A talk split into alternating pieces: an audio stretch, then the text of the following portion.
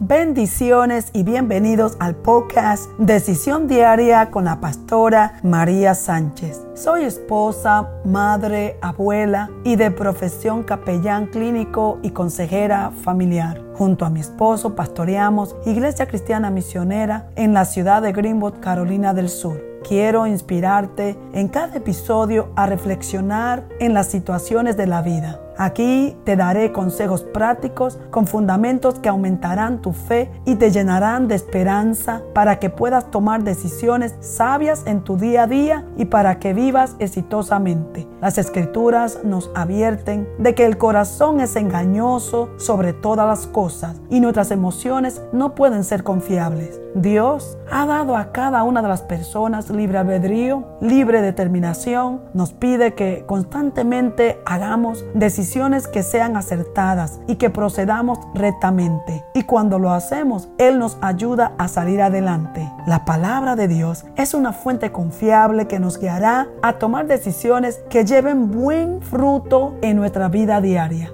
quiero inspirarte a dar un paso de fe para que tomes hoy decisiones que transformarán tu vida.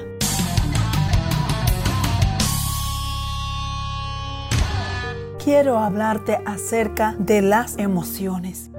Somos seres emocionales. Muchos de nosotros utilizamos este término emociones y hablamos de ellos en distintas áreas. La palabra emoción viene del latín emotiones, nombre que se deriva del verbo emovere, que significa mover, trasladar. Entonces, las emociones son impulsos que inducen a la acción. Un diccionario de términos psicológicos define la emoción como aquel estado transitorio transitorio pero intenso que se produce debido a una situación o estímulo del contexto que modifica el equilibrio psicofísico de un individuo. Es decir, cuando hemos experimentado, por ejemplo, la muerte de alguien cercano, el estímulo, aquello produce en nosotros tristeza que nos hace llorar. Cuando experimentamos la emoción del enojo, eso también nos impulsa a hacer algo. Lo mismo ocurre con todas las emociones. El ser humano fue diseñado por Dios con estas características de experimentar y mostrar emociones fuimos creados a imagen y semejanza de Dios, como vemos en Génesis 1.27, que dice así, y Dios creó al ser humano a su imagen, lo creó a imagen de Dios. Somos seres emocionales y como fuimos creados a su imagen, podemos comprender que Dios también tiene emociones. A lo largo de la Biblia podemos comprobar leyendo versículos donde se habla del enojo de Dios, de la compasión que Él siente o su tristeza, solo por mencionar algunos. Ninguna emoción es mala en sí misma. Si fuera así, Dios no nos habría diseñado como seres emocionales. Recordemos que todo lo que Dios creó es bueno y hermoso. Somos creación perfecta y maravillosa ante sus ojos. Las emociones son parte de la belleza de su creación. Cuando Jesús estuvo en la tierra, experimentó lo mismo que nosotros vivimos actualmente. Él entiende nuestras emociones más de lo que podemos imaginar. En su humanidad sintió lo que muchas veces sentimos nosotros ante eventos externos que nos tocan vivir. La diferencia está en cómo Él manejó esas emociones. Conocer las vivencias emocionales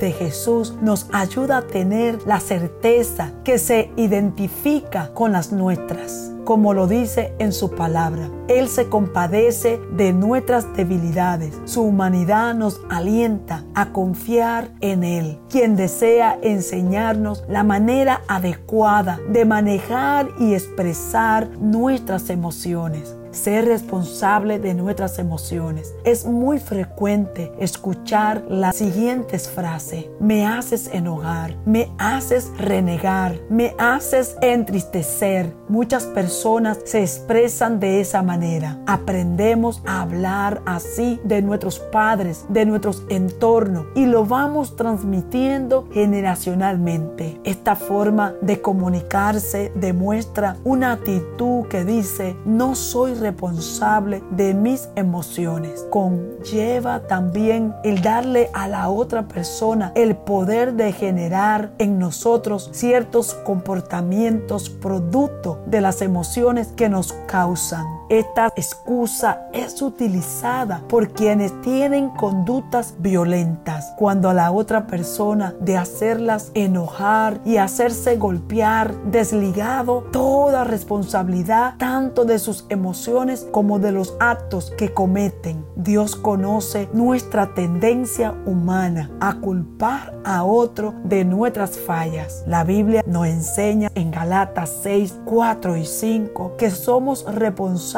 de nuestra propia conducta, esa conducta a la que nos mueven nuestras emociones. No puedo culpar al otro de lo que haga cuando me siento enojado, por ejemplo. No puedo culpar al otro de no ser feliz o de estar triste. En 2 de Corintios 5:10 se menciona que cada uno dará cuentas de lo que hace. Nadie podrá dar cuenta por nosotros de lo que hicimos o dejamos de hacer. Entender esto nos ayuda a entender nuestras emociones y responsabilizarnos por ellas. Dios nos ha dado emociones y somos responsables delante de Él de cómo las gestionamos y de qué hacemos. Podemos ser más cuidadosos en la manera de expresar emociones difíciles de forma que no nos lleven a pecar. Pídele a Dios que te ayude a ser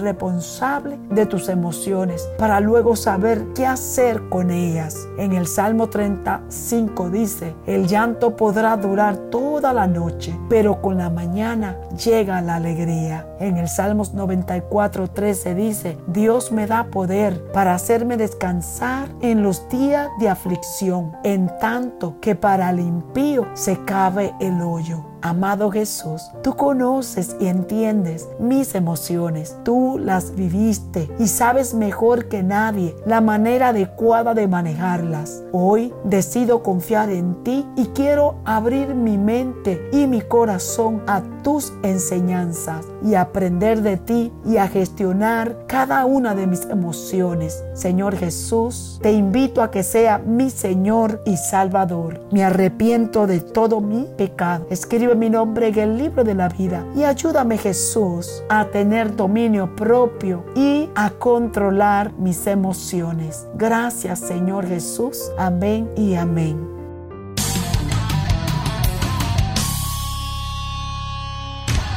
Gracias por escuchar mi podcast. Encuéntrame cada semana a través de Anchor, Spotify y Apple. También en mi canal YouTube María C. Sánchez, Facebook María C. Sánchez, Instagram sin slash temor a equivocarse 21 slash. En Twitter, arroba María SA 880 302 33. Soy autora del libro Sin temor a equivocarse en la vida. Adquiere el tuyo en Amazon. Puedes ver mi programa cada semana en Facebook en vivo. Cosas que pasan en la vida lunes a las 7 y media pm. Sin temor a equivocarse en la vida martes a las 11 y media am. No te pierdas el siguiente episodio. Gracias y bendiciones.